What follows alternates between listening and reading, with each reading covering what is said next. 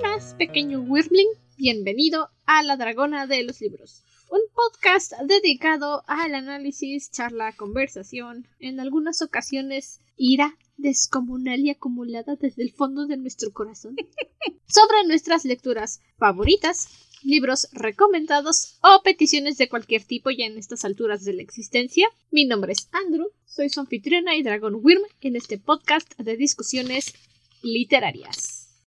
Yo soy Ciela, una semana más con ustedes, en esta ocasión con un anime, una historia cortita pero concisa. Es la adaptación del videojuego Dragon's Dogma de la compañía de Capcom, bastante popular en Japón, también aquí en México y en todos lados. Capcom es muy popular. Aún si no conoces. Y desde, desde que vi el anime yo dije, vamos a buscar un gameplay, debe de haber uno muy bueno. Y seguramente sí lo hay, pero el youtuber que lo jugó no me cayó bien, o me desesperó, y no lo vi. Ah, yo no busqué un gameplay, pero sí le pregunté a Google qué tan cercanos o qué tan diferentes eran la historia. Y según lo que me dijo mi búsqueda en internet en unos minutos, en general es muy acercada a la historia, pero sí cambia algunas cosas. Cambia que va muy directo al punto. Aparentemente salta varias subtramas y varios puntos intermedios que tienes en el juego. De hecho, hay una ciudad completa que se saltan donde aparentemente pasan varias cosas en esa ciudad. Creo que el anime quiso irse directo al punto y se fue conciso. En cierta parte lo agradezco porque solo son siete episodios, uno por cada pecado capital, y no necesitas mucho para que la serie se mantenga interesante. O sea, es corta, te la ves en tres horas, cuatro si haces pausas largas. Sí, sí, te detienes por palomitas o algo. Pero para explicarte lo que está sucediendo, hace un trabajo muy bueno. Y la verdad es que la degradación de personaje de Ethan es decente. Para hacer solo siete episodios de media hora, está muy bien manejado. Sí entiendo que se hayan querido saltar algunos momentos del videojuego porque obviamente no es lo mismo cuatro o cinco horas de videojuego en los que te están poniendo toda la historia y tú eres Ethan a que te estén poniendo media hora de episodios. O sea, Sí, la transición es muy buena. No hay un momento en el que yo sienta que realmente tenía que haber jugado el videojuego para entender la historia. realmente una de las cuestiones que me hizo decir voy a ver qué tan similar es es que esta historia es breve, concisa y en una parte de mí dijo, esta es una precuela, me están dando a entender qué es lo que pasó con el protagonista de algún juego de Dragon Dogma. No, no lo es, es la historia tal cual, pero funciona muy bien como precuela si quieren continuar la historia alguna vez. En mi opinión, al menos. No sé, Capcom no. No tengo conocimiento de Capcom sacando secuelas de videojuegos. Nomás porque sí. No creo. O sea, eh, voy a decir algo que seguramente va a hacer enojar a alguien aquí escuchándonos, pero. ¿No son Resident Evil? Sacando juego tras juego tras juego y. Resident Evil, este, el Valle de las Sombras, la vida de Ethan Winters y Resident Evil, la vida de su hija. Yo no soy fan de Resident Evil, me gustaba el concepto de los zombies, no sé por qué ahora de repente está Lady Big Boobs, pero, o sea, no me quejo, no me malinterpreten, no me quejo de Lady Dimitrescu, puede pisarme cuando quiera, pero Capcom, nunca he escuchado de Capcom sacando Secuela. secuelas de juegos que, te- que se suponía eran única entrega. Sí, tiene sentido.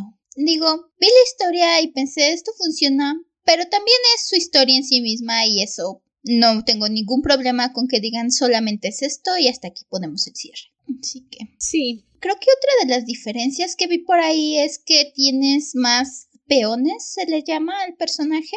En el videojuego lo que tiene sentido, porque mientras que en el anime más o menos te hacen funcionar con únicamente dos protagonistas, el videojuego tener más personajes y un rango mayor de habilidades cuando tienes que pelear contra tremendo monstruo tiene completamente sentido, sí, claro. en mi opinión. Por eso digo que la transición de videojuego a anime funcionó muy bien. Tuve una sensación muy similar la primera vez que vi Dragon's Dogma a la que tuve ya tiempo después con la cuarta temporada de Castlevania. Puedo ver el elemento de videojuego. Puedo sentir la tensión, el sudor de mis manos, la taquicardia y el estrés de estar en una batalla final, teniendo que coordinar cinco o seis personajes adicionales para que todo salga bien. Y como en el anime son siete capítulos, no tenemos tiempo de conocer a 14 personas distintas, tiene sentido que solo sea Ethan y Hannah, el peón que mandan para protegerlo y ayudarle a derrotar al dragón. ¿Entiendes la diferencia si eres conocedor de los videojuegos? No un jugador de hace 10 años o 20 años, pero sí conoces más o menos cuál es la función básica de estos juegos de historia en los que tú eres el protagonista y tienes que estar peleando con 14 jefes distintos hasta llegar al final boss. Sí, puedes sentir esa vibra, pero al mismo tiempo saben que es una serie que si bien cuando estés en un juego estás metido en el personaje, estás metido en jugar, en ser, en explorar el mundo y a lo mejor en hacer todas las pruebas, dependiendo de qué tipo de jugador seas, claro, pero en hacer todas las misiones extras que puedas, o a lo mejor eres de los que van directo a la ruta, eso no siempre funciona cuando estás viendo una serie. A veces en una serie tienes que bajar un poquito y creo que eso lo manejan bien aquí. También tengo entendido Dragon's Dogma, justamente tu peón y tu personaje principal son completamente personalizados. Tú creas a tu personaje, tú creas a tu peón. Básicamente tú vas diseñando y diciendo quiero que se vea así y quiero que tenga estas habilidades y quiero que sea así y así. Y hacen un buen trabajo dándonos este dúo de protagonistas. La verdad es que me agradan bastante,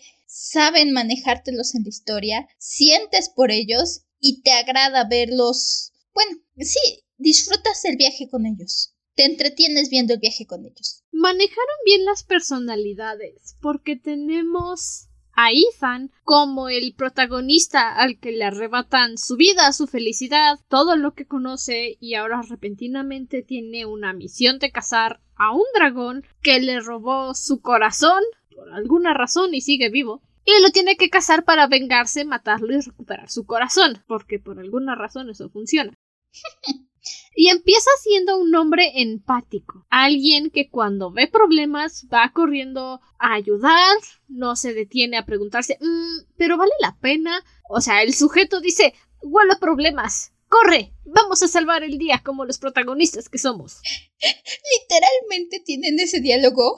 Y podemos ver ese cambio lentamente en Ethan en los siete capítulos de la serie podemos ver ese cambio. Y es gradual al punto que cuando Ethan termina rompiéndose, dices, aguanta, ¿qué estupidez acabas de decir?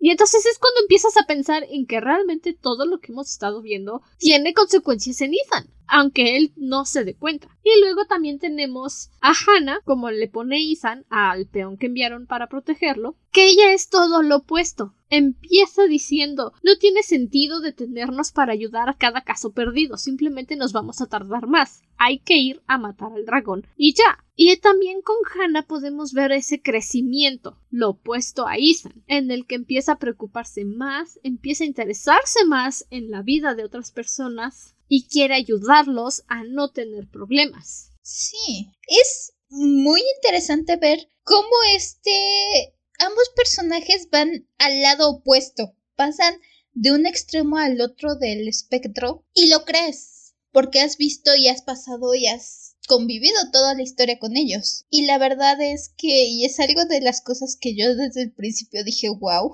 y lo mantuvieron. Son nuestros héroes, van a ayudar cada ocasión que pueden, pero eso no implica que las personas a las que ayudaron acaben mejor. De hecho, creo que la mitad de las veces acaban en un peor lugar.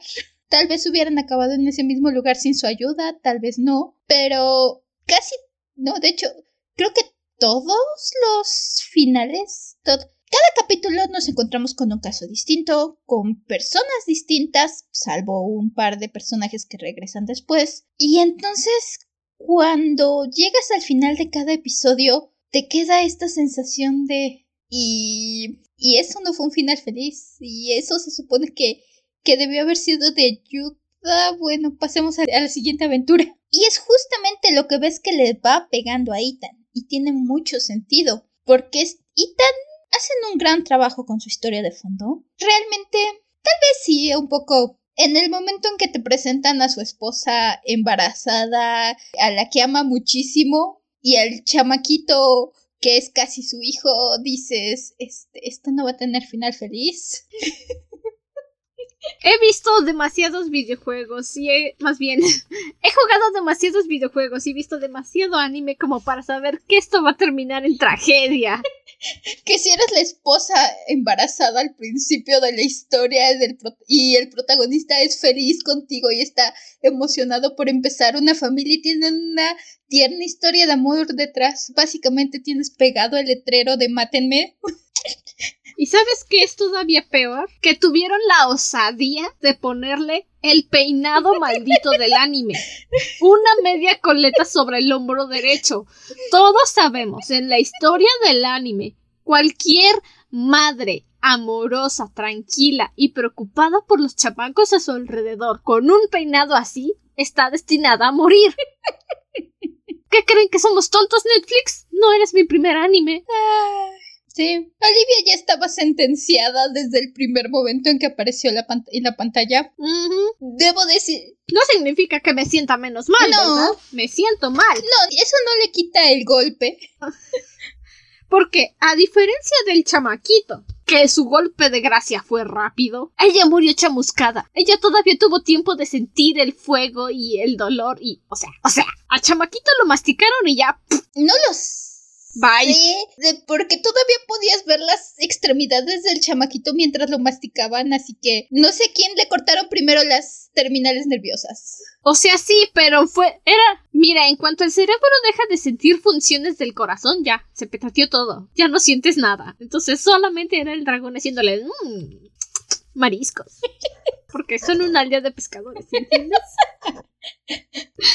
Ya, perdón, les prometo que soy buena gente. Si es la primera vez que nos están escuchando, prometo que soy buena gente. No soy así de violenta todos los episodios. Debo decir, me tenía mis dudas con el chamaquito. Dije, no sé si el chamaquito también va a morir trágicamente o va a ser nuestro sidekick en la historia haciendo de alivio cómico y de todo lo bueno e inocente del mundo, pero no. ¿Qué clase de videojuegos conoces tú en los que ponen a un niño como sidekick. Videojuegos no, animes sí, no sabías. Pues ahí está la diferencia. O sea, es un anime, pero sigue siendo un videojuego. Y hay ciertas limitaciones que deben de tomarse al adaptar un videojuego. Una de ellas es no metas personajes solo porque sí. Tenía mis dudas, pero...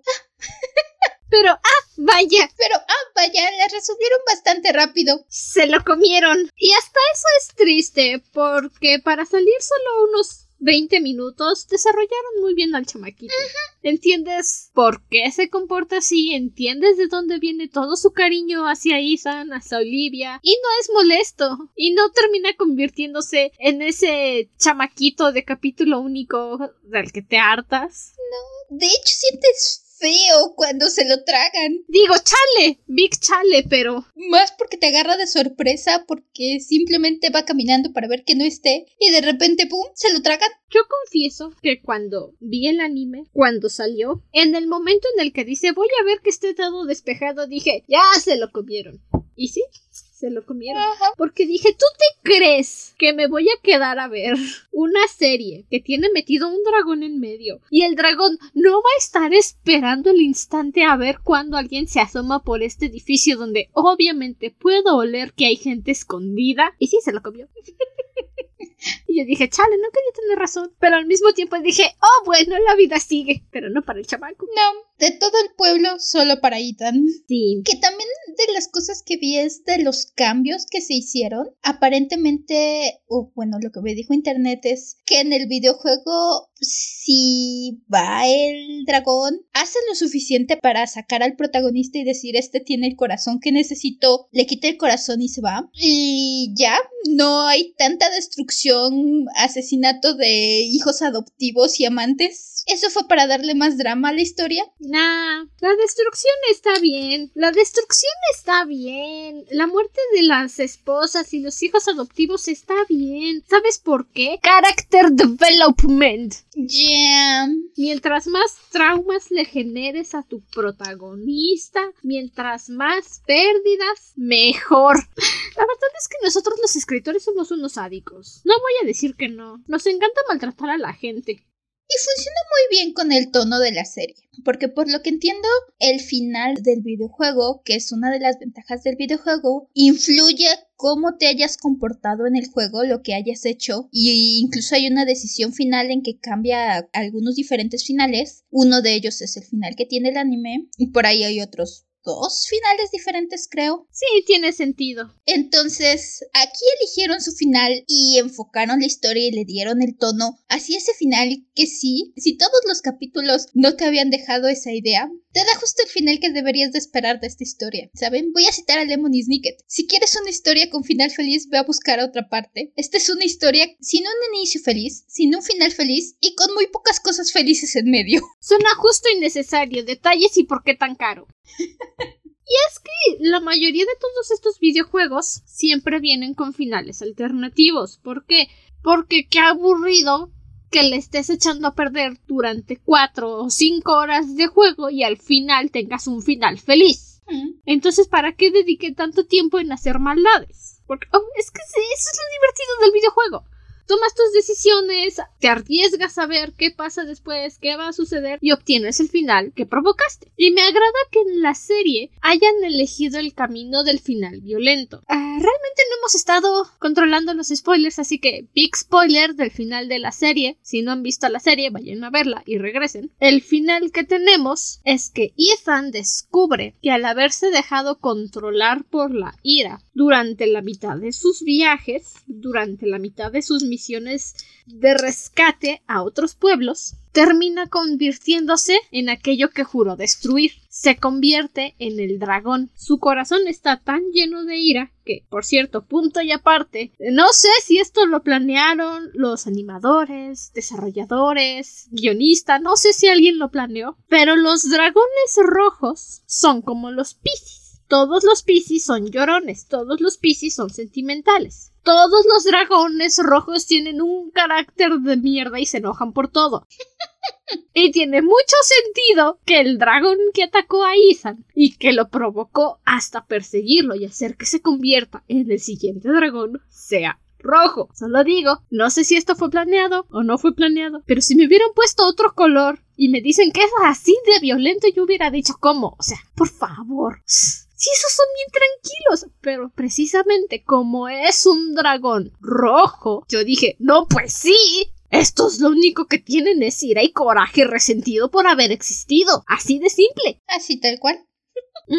Y entonces Ethan, por haber tomado todas sus malas decisiones en la vida, termina convirtiéndose en el dragón. Yeah. Y ya cuando se convierte en el dragón es como de, ya entiendo por qué se llama Dragon's Dogma, porque una dogma, la traducción es básicamente un adiestramiento, es el adiestramiento del dragón. So, Sí, tiene sentido. Todavía makes sense. te dan esta idea de que a lo mejor y te van a dar un final semi agridulce porque Ethan logra controlarse unos momentos y le dice a Hannah, mátame, por favor, antes de que todo valga que eso mátame. Y es también donde ves el cambio de Hannah. Hannah empieza muy lógica, muy... Es un peón. Básicamente nos dice que está ahí para proteger a Ethan Mantener vivo a Ethan. Ajá, y nada más. Y siempre tiene al principio de la serie las sugerencias y los comentarios que la llevan a la lógica. No se deja guiar por la empatía, por la moral. De hecho, uno puede argumentar incluso que no tiene. Y que es Ethan el que se lo va enseñando. Irónicamente, mientras Ethan lo va perdiendo, Hannah lo va ganando. Y entonces en este momento donde Ethan le dice mátame, es lo más lógico, es una vida por cuántas miles de vidas voy a quitar si me vuelvo el dragón. Porque también...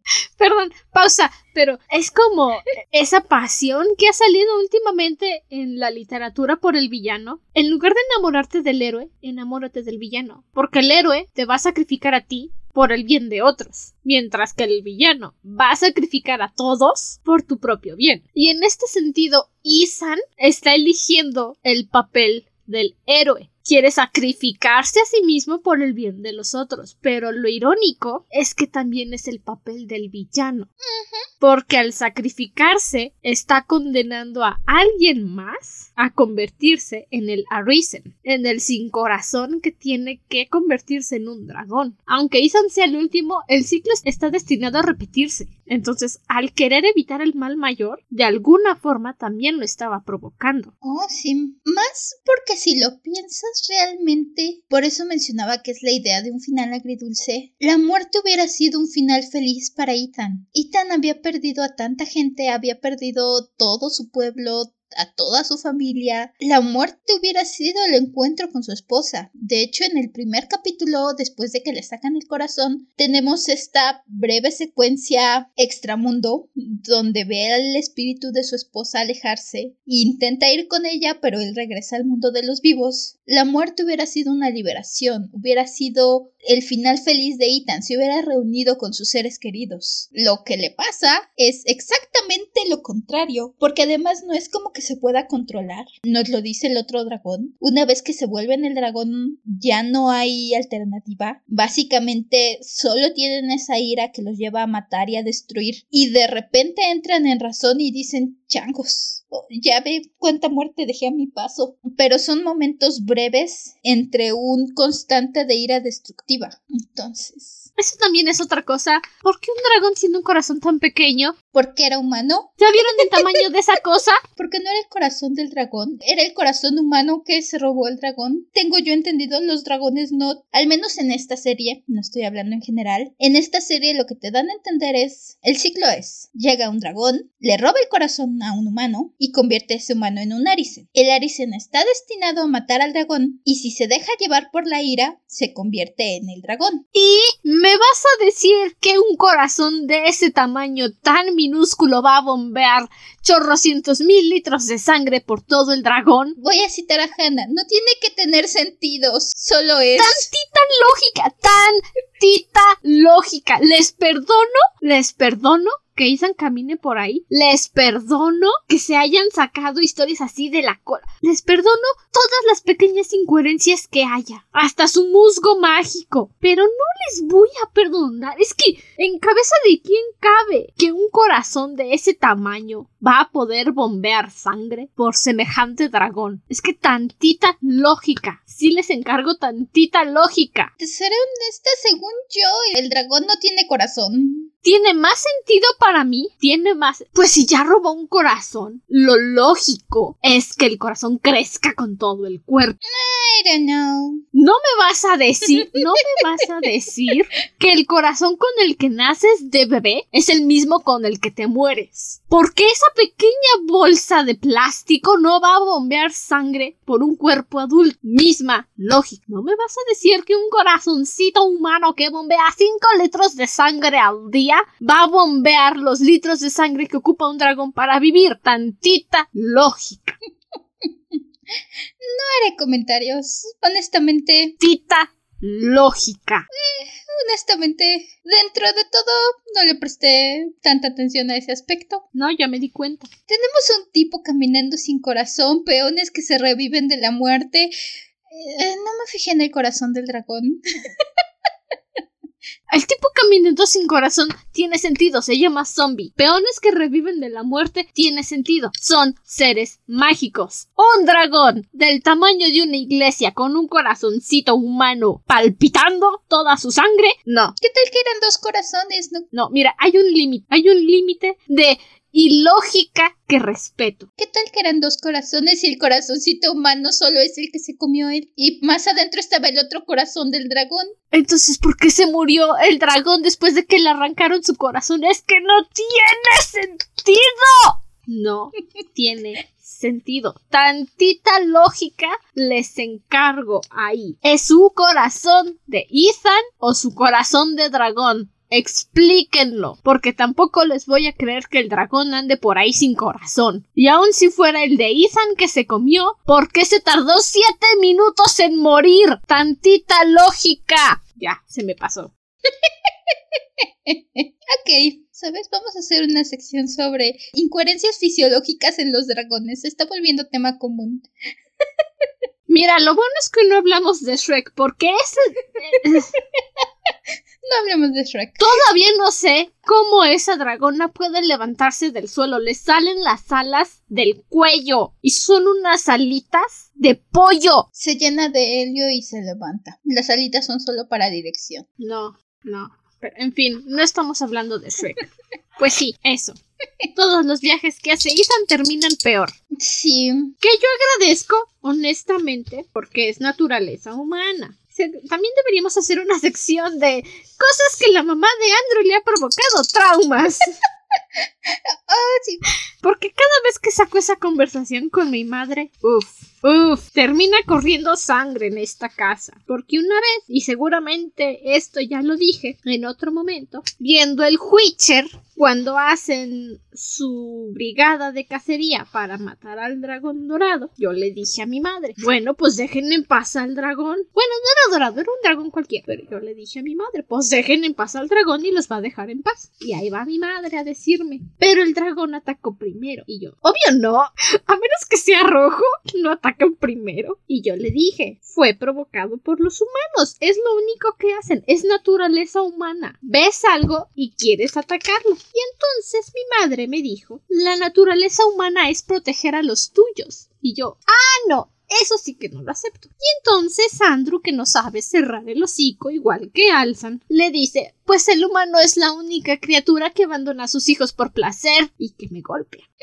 Pero bien duro. Y es justamente lo que pasa en Dragon's Dogma. No abandonan a ningún niño al nacer, pero tantito ven la situación más relajada los humanos y dicen, ok, con permiso, voy a ir a saquear lo primero que vea porque yo quiero tener lo que el vecino no tiene. Y si el vecino lo tiene, se lo voy a robar para tenerlo yo. Naturaleza humana. Debo decir, yo disfruto las historias donde tenemos la esperanza y la bondad en medio del egoísmo y todo eso. No tengo nada en contra de esas historias, son mi tipo de historia que disfruto, pero realmente no tengo nada en contra de Dragon Dogma. Soy alguien que también me desespera un poco cuando una historia se basa en todo es destrucción y muerte y caos, pero creo que lo manejan bastante bien en esta serie porque logran que empatices con los personajes. Y creo que el mayor punto es que aunque los personajes con los que se cruzan son avariciosos, hacen cosas malas, hacen tienen sus pecados y sus literalmente tienen sus pecados eso no los hace malas personas desde el principio. Entonces creo que eso le da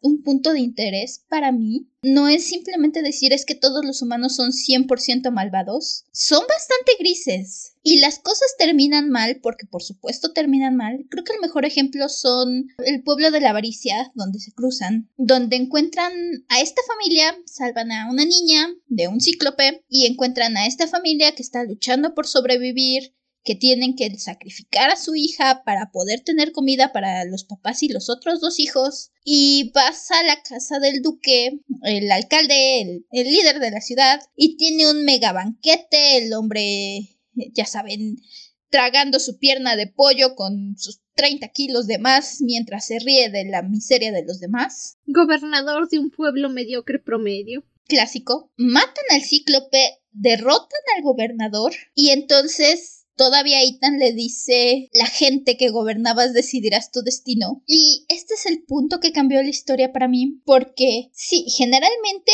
lo que esperas de este tipo de historia es que, ah, ok, van a derrotar al gobernador, van a castigarlo y entonces va a entrar alguien justo y van a tomar los recursos, distribuir.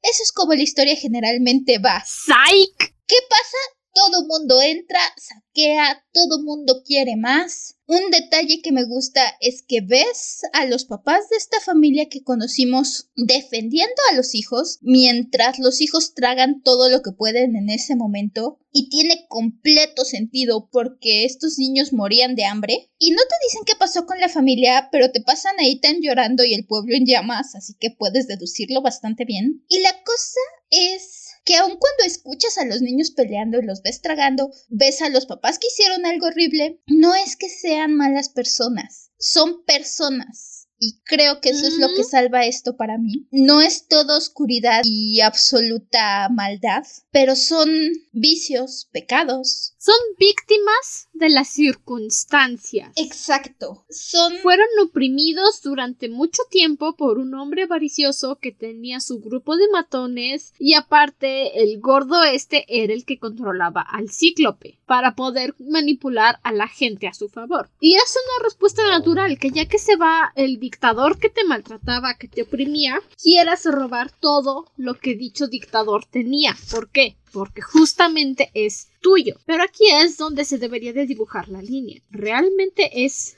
mío o ya en este punto es de todos? Y como la gente, por supuesto, tiene hambre y están en unos tiempos de necesidad, todo lo que veo es no los culpo, no los odio, simplemente reconozco el instinto de decir no voy a dejar que tú tengas lo que yo no tengo porque lo he visto muchas veces en la tele y me encanta. Adoro la violencia. Yeah. Así pasa con casi todas las situaciones con las que se encuentran. Son muchas personas que son víctimas de las circunstancias y que cruzan la línea, porque hay una línea donde lo que hicieron pudo haber estado bien, donde tenían motivos nobles, muchos de ellos de hecho empiezan teniendo motivos nobles. Tenemos a la familia que quería alimentar a sus hijos, al hombre que quería defender a su esposa, aunque bien su esposa creo que es la única excepción que voy a decir que no tenía motivos nobles en ningún momento. La verdad es que hubiera preferido que se la tragaran los goblins. Este es el primer grupo de personas que se cruzan Ethan y Hannah y literalmente los escuchan gritar. Ethan se da la vuelta y sale corriendo y Hannah dice no podemos ayudar a todas las personas que gritan. Pero van, les ayudan a pelear contra un hipogrifo y son dos caballeros de quién sabe dónde que están ayudando a trasladar a los últimos sobrevivientes de un pueblo a la capital. Y el marido pues es un hombrecito que seguramente trabajaba en una biblioteca o algo parecido, nunca en su vida había empuñado una espada. Y su esposa es una perra malagradecida. Y entonces llegan Ethan, Hannah, los ayudan a pelear con el hipogrifo, los salvan y todo, y ahí va el hombrecito a preguntarle a su esposa si está bien y la perra malagradecida pues sí, pero no gracias a ti. Y el pobre hombrecito que nunca en su vida había agarrado una espada está como de ah, no, pues perdón. El punto triste aquí es que cuando el hombrecito finalmente tiene el valor de defender a su esposa, insisto, es un hombrecito que nunca en su vida había agarrado una espada y de repente termina matando bastantes bichos de jalón. La poca cordura que le quedaba del trauma de ser atacado se rompió. Y entonces en su momento de locura dijo, claro, la única forma de proteger a mi esposa es matándola. Ya nada le va a hacer daño. Da. Lo más es que no es solo protegerla, porque de hecho este es el capítulo de la envidia, porque la mata y le dice, así ya no vas a ser de nadie más. Momento tóxico del anime, si no eres mía, no serás de nadie. Eh, pero insisto, se lo perdonamos porque literalmente acababa de perder lo poquito que le quedaba de cordura. Puedes ver en sus ojos que no está pensando correctamente. Y que ya, caput. Y también acababa, es como, dependiendo de cuánto haya durado la pelea, le voy a poner una hora. Fácil. Después de que encontró a su esposa encimándosele al pobrecito de Ethan. Ethan tiene su cara de si te pudiera aventar lo haría, pero soy demasiado educado. Y mientras tanto la otra se le está. Puntos para Ethan. No es un caballero, pero tiene la decencia mínima de decir no la puedo empujar, es mujer, no la puedo empujar, es mujer, pero se va haciendo más y más y más y más para atrás, tantito más hecho para atrás y la tira. De hecho, literalmente se termina casi acostando pobrecito Ethan, no porque se quiera acostar con ella, sino porque llega y se sienta al lado suyo. Se acerca, Ethan se hace de lado. Se le recarga, Ethan se mueve de lado. Se le encima más, Ethan se va haciendo de lado, de lado, de lado, de lado. Y la otra literalmente desnudándosele encima. Literal. No estoy, Literal. No estoy exagerando, eso hace. Empieza a deshacer, empieza a desabrocharse el vestido y el pobrecito de Ethan tiene cara de acabo de perder a mi esposa embarazada. No estoy para tus juegos, tipa, pero no te puedo aventar. Sí. Y entonces llega el esposo. Si Hannah hubiera estado ahí, le hubiera dicho a Hannah, encárgate de esta cosa. ¿Me puedes quitar a la sanguijuela de encima, por favor, Hannah? Y ahí es cuando llega el pobrecito hombre a descubrir que su esposa está de pedinche con otros y se siente mal. Así que tiene sentido. Ethan es buena gente y le dice al hombrecito, lo único que tienes que hacer es proteger a tu esposa, tienes el valor dentro de ti, hazlo. Y el hombrecito dice, sí, sí, sí, tengo el valor, pero muy dentro de sí mismo no lo creía. No lo culpo, insisto, seguramente trabajaba en una biblioteca o algo así. No sé, nos dicen que era noble y rico, así que... Pues se la pasaba todo el día en su biblioteca. Sí, o sea, se ve que jamás había salido al mundo. No lo llevaban ni a comprar pan. No. Que también estos soldaditos con los que se encuentran, que están con esta pareja, son los únicos personajes que volvemos a ver después. Y creo que lo hacen bastante bien, porque en primer lugar son simpáticos, te caen bien, y creo que son de los destinos de los personajes secundarios que sí me dolieron, que sí dije, ay, pobrecitos, porque ya los conocías, ya te habían caído bien, ya creíste que habían sobrevivido. Y es que además la gente tiene la culpa por hacerlos tan amigables. Bien pudieron ser Cretino 1 y Cretino 2 y no decidieron ponerles una buena personalidad, darles un buen desarrollo y que dijeras, ay, sí, ojalá nada malo les pase, porque si algo malo les pasa voy a llorar y que crees terminas llorando. Sí. Irónico es que tienen una muerte muy similar a la de esta mujer y su esposo. Les pasa algo similar en que uno tiene que matar al otro. Y no solo es esto que sí te duele porque ya los habías visto antes y creíste que ya se habían salvado, pero son los primeros que te... Ya tú como espectador te vas dando cuenta, pero ellos son los primeros que te lo recalcan de decir, es que ustedes dos cambiaron mucho, porque ven a Ethan y a Hannah al principio de su viaje y los vuelven a ver casi al final. Y entonces es un muy buen espejo de cómo han avanzado estos personajes, de cómo ha caído Ethan y cuánta empatía ha ganado Hannah. Y lo peor es que se los mencionan constantemente. Les están diciendo todo el capítulo. Están cambiados, están cambiados, están cambiados. Y Hannah dice, no, no es cierto. E Ethan simplemente es como. Y, tan a estas alturas es como de, ok, ¿y cuándo llegamos con el dragón? Sí, pero justamente como son Leon y Baltasar los que te dicen, así se llaman, que Ethan y Hannah están muy cambiados es cuando dices, oh no, algo va a pasar y no sé si me va a gustar o no. Y es en este capítulo justamente donde nos dicen también que Baltasar es hijo de nobles viene de una familia de nobles y que simplemente el hecho de ser caballero es para traer honor y gloria a su familia. Pero yo nunca me la creí. y luego cuando Baltasar confiesa que está harto de obedecer a otros en el poder que nunca han salido de su casa, yo dije sí. Y luego dije no, espera, cambié de opinión. No me tomes la palabra. Auxilio. Porque lo que yo suponía que iba a pasar es que Baltasar se iba a robar el tesoro del Lich que fueron a detener. ¿Y qué crees que pasó? Que Baltasar se quería robar el tesoro del Lich y yo ya estaba chillando. Sí. La primera vez yo ya estaba llorando porque dije, no puede ser.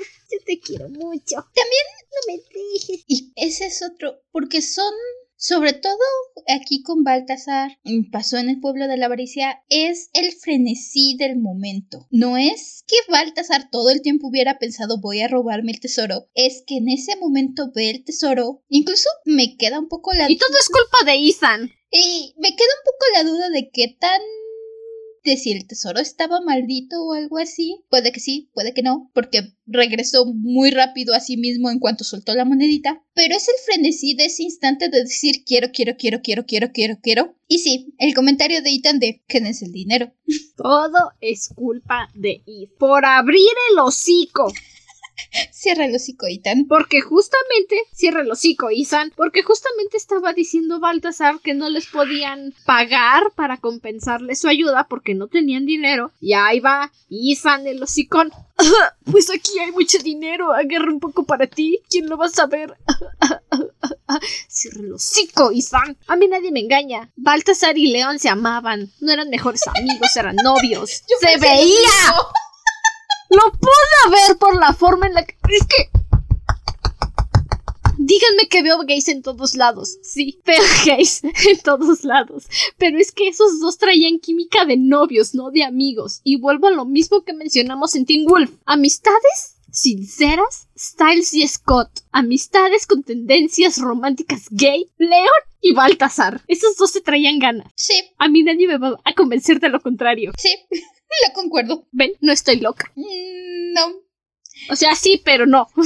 Es, digo, se conocieron de niños, voy a estar siempre a tu lado, voy a matarte porque no quiero que te conviertas en el próximo Lynch. Voy a unirme a la guerra para estar contigo todo el tiempo. A donde vayas yo iré. Hay lealtad y hay estar detrás de los huesos de alguien. Hay química, hay bromas y se la pasan juntos todo el tiempo. A mí nadie me va a hacer tonta, esos dos se amaban. Lo que solo hace la muerte de Baltasar y Leon aún más trágica. Exacto. Todo esto es tu culpa, Ethan. Espero que sepas que te culpo a ti. Hannah tuvo que haberle dicho que cerrara el hocico en ese momento, pero no lo hizo. No, lo único que le falla a Hannah es que necesitaba ser más enfática con Ethan de vez en cuando. Pero al mismo tiempo, parte del asunto de Hannah era que iba a hacer lo que Ethan dijera, así que trágico. Trágico, indeed. Mm, En sí, creo que la única parte de la historia que siento que está ahí nada más por completar los pecados es la parte con el sucubo en el pecado de la lujuria. Nos dio un poco de historia de fondo de Ethan, eso se agradece, pero al mismo tiempo, honestamente, Miren, voy a ser honesta con ustedes. Alguien estaba horny cuando escribió ese capítulo y tenía fantasías sexuales con Ethan. no creo. Programador, animador, guionista, tú sabes quién eres. Alguien quería ver a Ethan desnudo y a mí nadie me va a convencer de lo contrario. Sí, Porque aparte de hacerte sentir peor luego de escuchar la historia de Ethan, no pasa nada. de hecho incluso todos los capítulos duran entre media hora, 25 minutos. Ese capítulo dura con trabajos 20 minutos contando créditos y e intro. Y la pantalla de inicio de ¡Patán! Ajá. Eh, el- todas las peleas. Lo pusieron para no quedarse cortos De un con los siete pecados capitales, porque hacía falta y dijeron, chale, ¿y ahora qué? Y alguien dijo, pues agarra al simp, dile que escribe el capítulo, a ver qué saca. Y entonces todos dijeron, ¿qué acabamos de hacer? ¿Por qué dejamos al Horny escribir este capítulo? Sí, no. Todos los capítulos te toman un buena parte del capítulo derrotar a tu monstruo, porque cada capítulo, de aparte de un pecado, tiene su propio monstruo. Tienes Claro, claro. Básicamente cada capítulo tiene la estructura en que conoces a tus personajes secundarios por el capítulo, conoces al monstruo, tienes tu primer enfrentamiento con el monstruo, sales, te desarrollas un poco más con los personajes y tienes tu round final con el monstruo. Claro, claro, Y después la, la conclusión trágica de nuestros personajes secundarios. claro, claro. Con la arpía, ¿no? Cuando llegamos al pueblito, deciden quedarse en una posada. Hannah se pasa una buena media hora pidiendo cena para Ethan, porque pobrecito Ethan no está comiendo, está siendo consumido por el dragón y Hannah está muy preocupada. Y entonces platica con el señor de la posada y de repente Ethan está intentando dormir y aparece una mujer desnuda en su cuarto que parece ser su mujer y Ethan dice, oh sí, estoy horny. Y entonces, pues son cinco minutos o tal vez menos, muy innecesarios, de Ethan y la arpía besándose y la arpía gimiendo y es como de...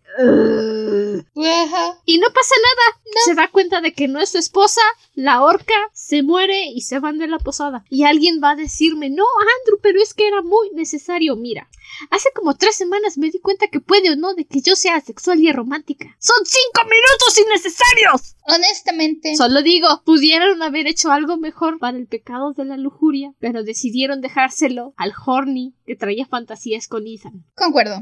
No tiene sentido. No. Te dan un poco de historia de fondo de Ethan, lo mencioné, pero realmente incluso no es como.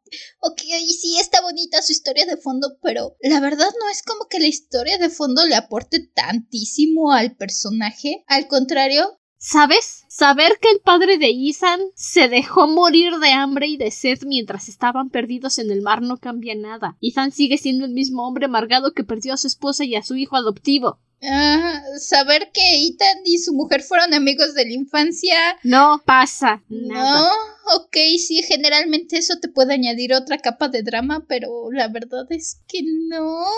Y casi lo peor es que lo ponen después de Leon y Baltasar. Es como de, me acabas de vender la mejor historia de mejores amigos de Friends to Lovers y luego me traes a Ethan. No. No. No. Cállate, Ethan, a ti no te sale. Alguien estaba Hor- horny cuando escribieron ese capítulo. Y te lo puedes saltar, te prometo que si te saltas el capítulo de lujuria no te pierdes nada. Nada, no pasa nada.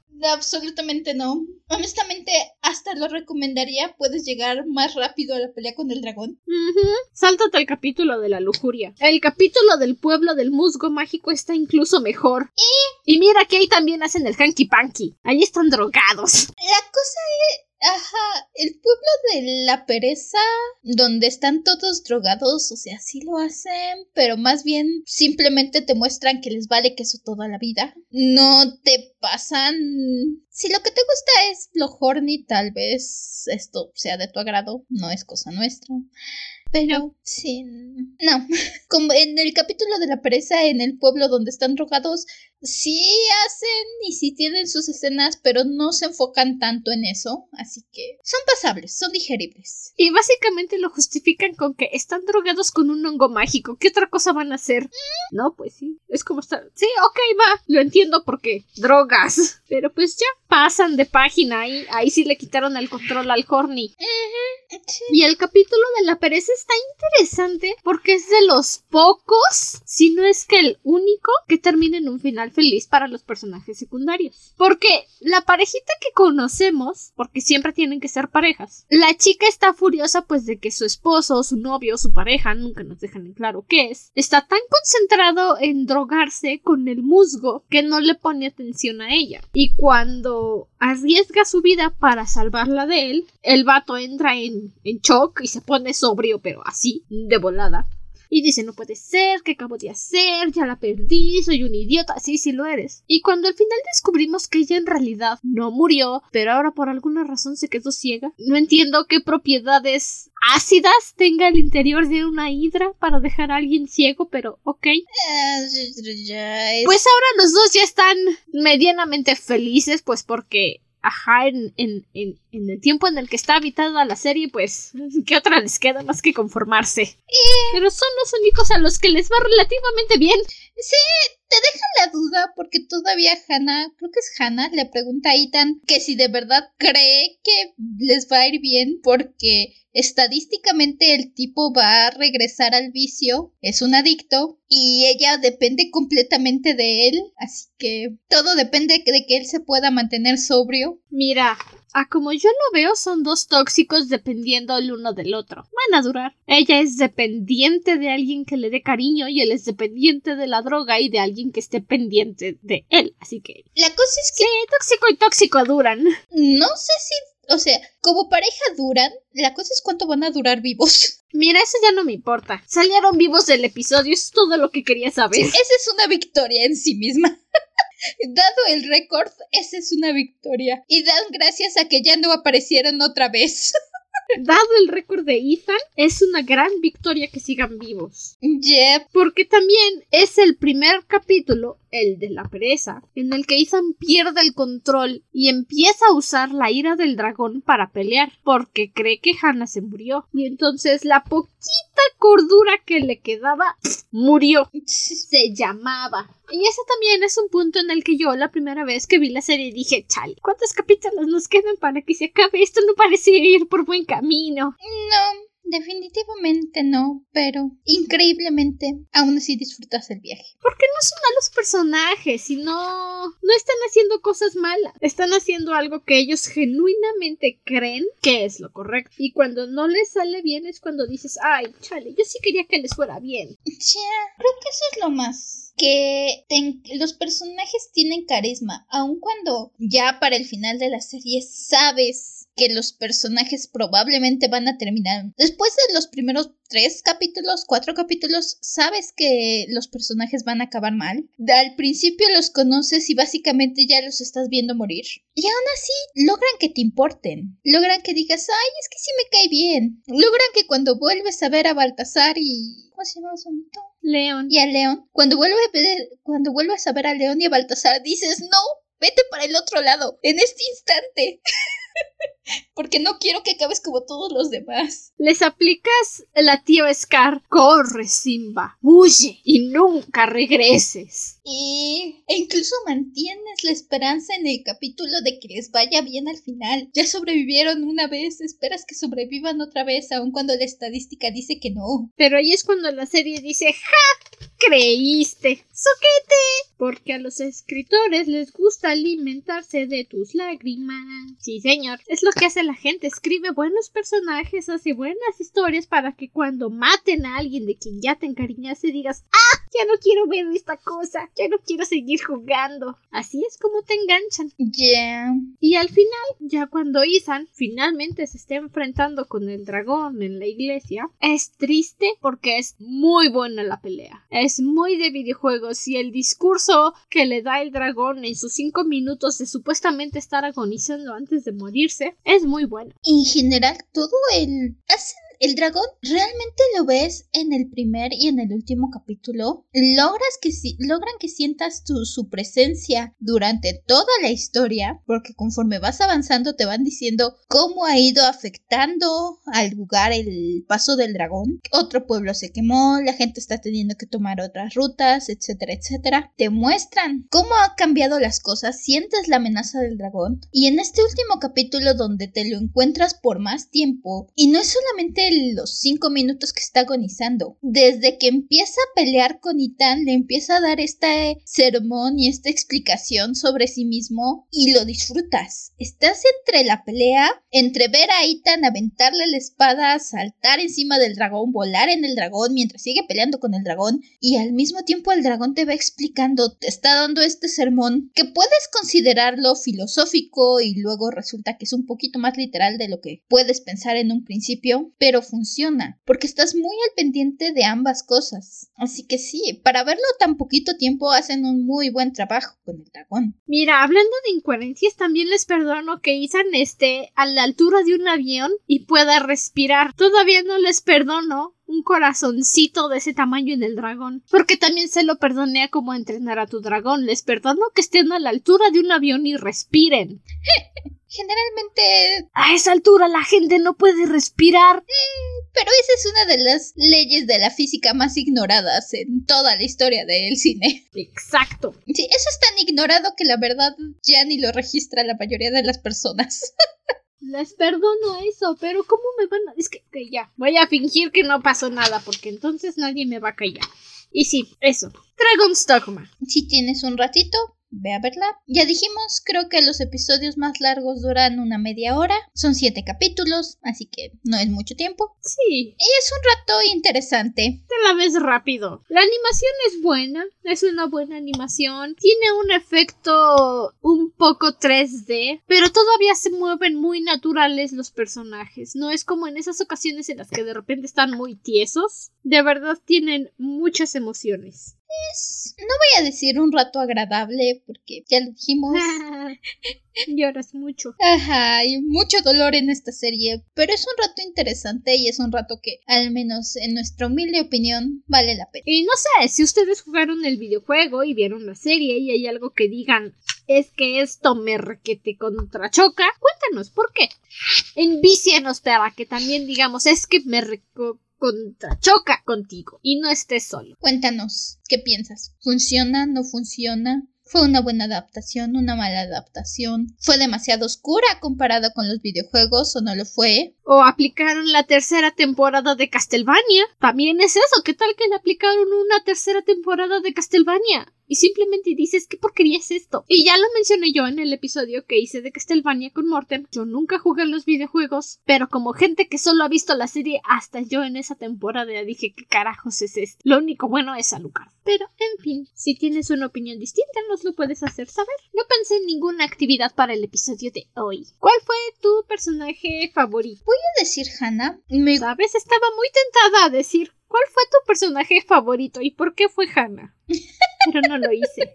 Sí, fue Hannah. El crecimiento que vemos en Hannah creo que es la parte que más disfruté del viaje. Y si bien ver a Ethan caer es depresivo, la luz que te da ver a Hannah adquirir sentimientos, empatía, moral, ir adquiriendo todo lo que Ethan va perdiendo, creo que fue la parte que más disfruté de la serie. Es muy bonito ver cómo Hannah va creciendo mientras Ethan va, va decayendo. Y sobre todo al final, cuando Ethan le pide que lo mate para que no se tenga que convertir en el dragón y Hannah le dice no puedo, Ethan no puedo, en lugar de llamarlo Arisen, ¡ouch! Sí, oh sí. Es cuando ves realmente lo mucho que creció Hannah y porque llora. Por no mencionar que es generalmente la que da el golpe final. Sí.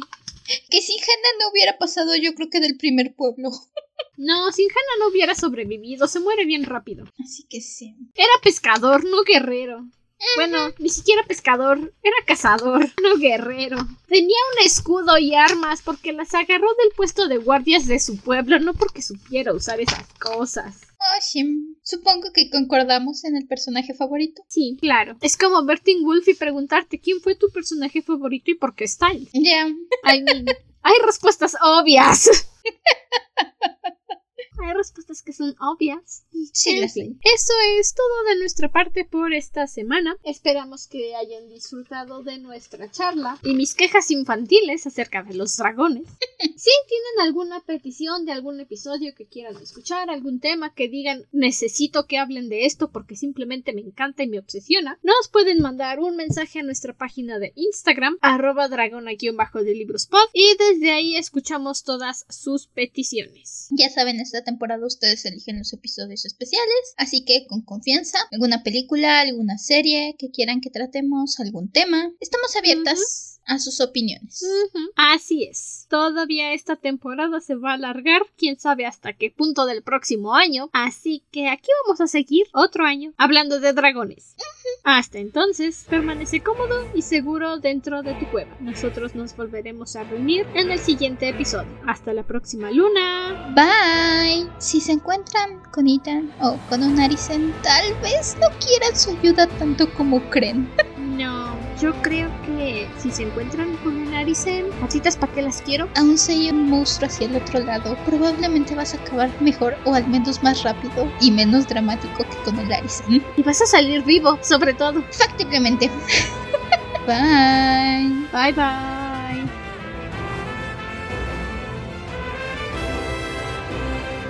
El nuevo diseño del logo del podcast es una ilustración de Satki Hirokun en Instagram y la música utilizada forma parte del soundtrack del anime Dragon's Dogma de Netflix.